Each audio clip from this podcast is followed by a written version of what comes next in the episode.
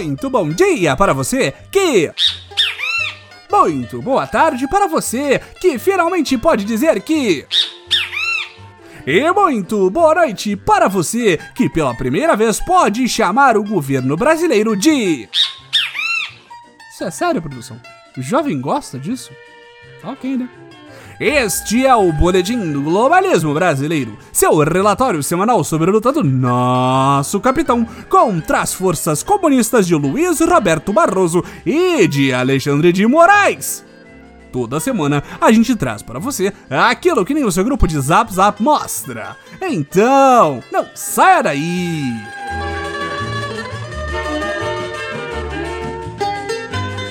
Patriota, precisamos confessar essa semana não foi nada fácil acompanhar a batalha do mito contra o comunismo brasileiro. Foi derrota atrás de derrota para Bolsonaro e todas, absolutamente todas, com um dedo dos sinistros do STF. Desde a votação pelo voto impresso na Câmara até a prisão de mais um aliado do presida, os chefes da dita toga estão abusando dos poderes que a lei dá a eles para perseguir o presidente. Mas nosso capitão, como sempre, tem um plano infalível para lidar com eles, patriotas. Vocês não perdem por esperar! Tudo começou na última terça-feira, quando os deputados federais analisaram a proposta de ter voto impresso na eleição do ano que vem. Todos nós sabemos o quanto esta questão é cara para o capitão. Ele tem dito quase todo dia que um perigoso hacker invadiu o sistema do TSE, roubou 12 milhões de votos dele para o PT e, por isso, ele não foi eleito no primeiro turno. Ninguém sabia o motivo de nosso capitão saber desse verdadeiro segredo de Fátima do sistema eleitoral brasileiro, mas recentemente nosso Messias esclareceu tudo. O hacker em questão foi comprado por uma conspiração envolvendo o PT, os comunistas, a Venezuela, a China e o 5G. Mas como ele não roubou votos o suficiente, esta gangue de vermelhos resolveu não pagar o criminoso que, por sua vez, mudou de lado e passou a denunciar o esquema para fortalecer o movimento pró-voto impresso. Se isso não for uma mensagem de zap que chegou fresquinha aos ouvidos do presidente Bolsonaro, nós não sabemos mais o que é. Mas o problema da campanha do voto impresso é que o maldito e sujo Barroso fez movimentações com o Centrão para que o projeto de lei fosse recusado. E parece que o poder do homem é maior do que esperávamos, senhoras e senhores. Mesmo com o imponente e totalmente coincidente desfiles de tanque de guerra do Paraguai, que de nenhuma maneira queria pressionar os deputados, a matéria não conseguiu os 308 votos necessários para aprovação e foi sepultada para sempre o que em brasilês significa até daqui dois meses no máximo. Mas nosso mito já desvendou todo o plano maléfico de Barroso. Durante a reunião com os deputados, o sinistro do TSE teria ameaçado os apoiadores do governo com processos que já correm contra eles na Justiça Eleitoral, virtualmente os ameaçando com absolutamente nada. A pior das ameaças. E o pior, patriotas, vocês não sabem, é que parece haver um traidor muito próximo do presidente. Não iremos citar o nome da pessoa em questão para não sermos acusados de nada e não tomarmos um processo ou, quiçá, pior. Mas digamos que um certo general Tourão teria se encontrado com Barroso na casa do ministro às escondidas em plena terça-feira durante o constrangimento, digo, desfile patriótico dos tanques.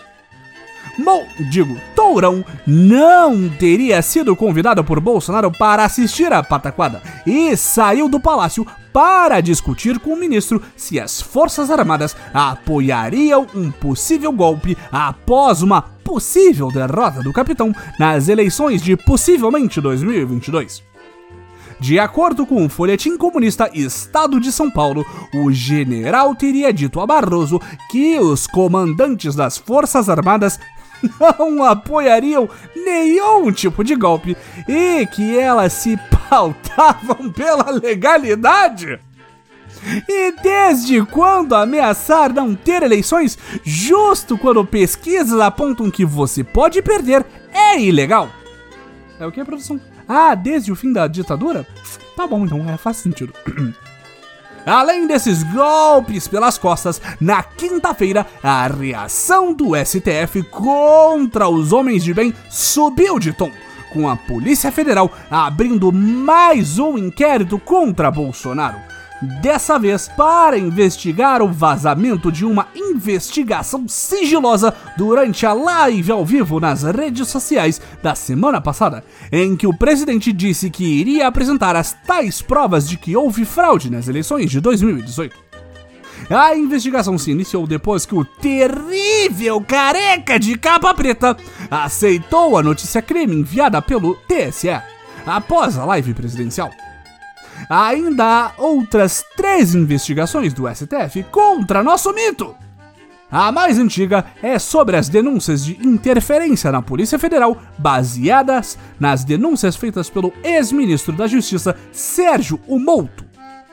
Ainda temos a que investiga os ataques às urnas eletrônicas com informações supostamente falsas e a investigação sobre a possível prevaricação do presidente ao não fazer nada após o deputado Luiz Miranda contar a ele sobre o esquema para desvio de dinheiro com a compra de vacinas. Ou seja, nada a temer.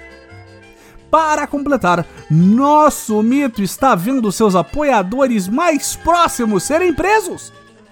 Na última sexta-feira, foi a vez do nada corrupto e completamente honesto ex-deputado Roberto Jefferson. Bob Jeff teve sua prisão pedida por conta do processo que investiga as milícias digitais e a articulação de atos antidemocráticos.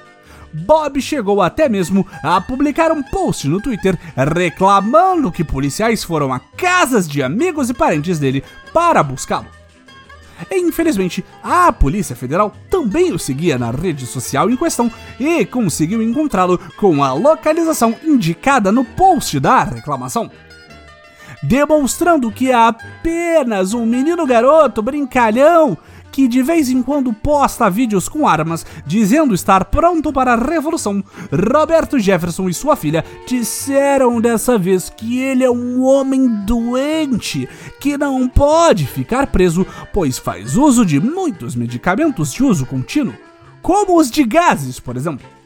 Para mostrar o quão brincalhão ele realmente é, Bob Jeff mandou um áudio completamente sensato e nem um pouco lelé da cuca sobre os motivos de sua prisão. Acabei de receber esse mandado do maridão de Dona Vivi, o cachorro do Supremo, o Xandão, Xandão. Pior caráter que tem o Supremo. O Supremo é um partido político comunista que tem condições de expedir mandados de prisão e inquéritos que não tem o Ministério Público. Inquéritos no vazio. Ué. Penso que eles chegaram no limite do limite do limite da inconstitucionalidade da agressão à ordem jurídica nacional. Foi assim na Venezuela. Nós estamos vendo repetido no Brasil. Os conservadores sendo presos por um tribunal corrupto, que é o Supremo, é o Morcrim. Hoje o Supremo é o Morcrim, uma organização criminosa para servir aos interesses dos comunistas. Mas não pense que nosso mito vai deixar tudo isso ficar barato, patriota! Nosso vingativo capitão já falou que irá lutar contra essa ditadura do STF e pedir o impeachment dos ministros ao Senado. Certo está o capitão, patriotas. Ministros não podem ter poder maior do que o presidente. Se Bolsonaro quer impedir as eleições de acontecerem ano que vem sem provas de fraudes, ele tem esse poder. Esse não é nem o primeiro pedido de impeachment para ministro do STF em curso no Senado.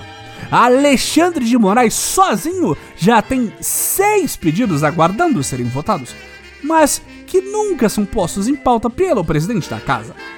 Vai sentar em cima, Rodrigo Pacheco! Todos sabemos que se alguém tem tantos pedidos de impeachment é porque a pessoa fez algo de errado!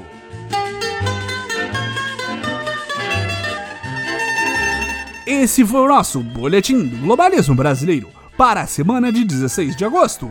Envie sua sugestão ou crítica para nosso perfil em boletimb no Twitter e fique ligado em nossas próximas notícias globalistas. Se possível, ajude a espalhar a palavra do Boletim avaliando nosso humilde programa no Globalista Apple Podcasts cometendo um patriótico compartilhamento de nossos episódios e considerando apoiar nossa campanha de financiamento coletivo em padrim.com.br barra Boletim do Globalismo Brasileiro. Tudo junto. E lembre-se, destruir um meme acima de tudo, Brasil acima de todos!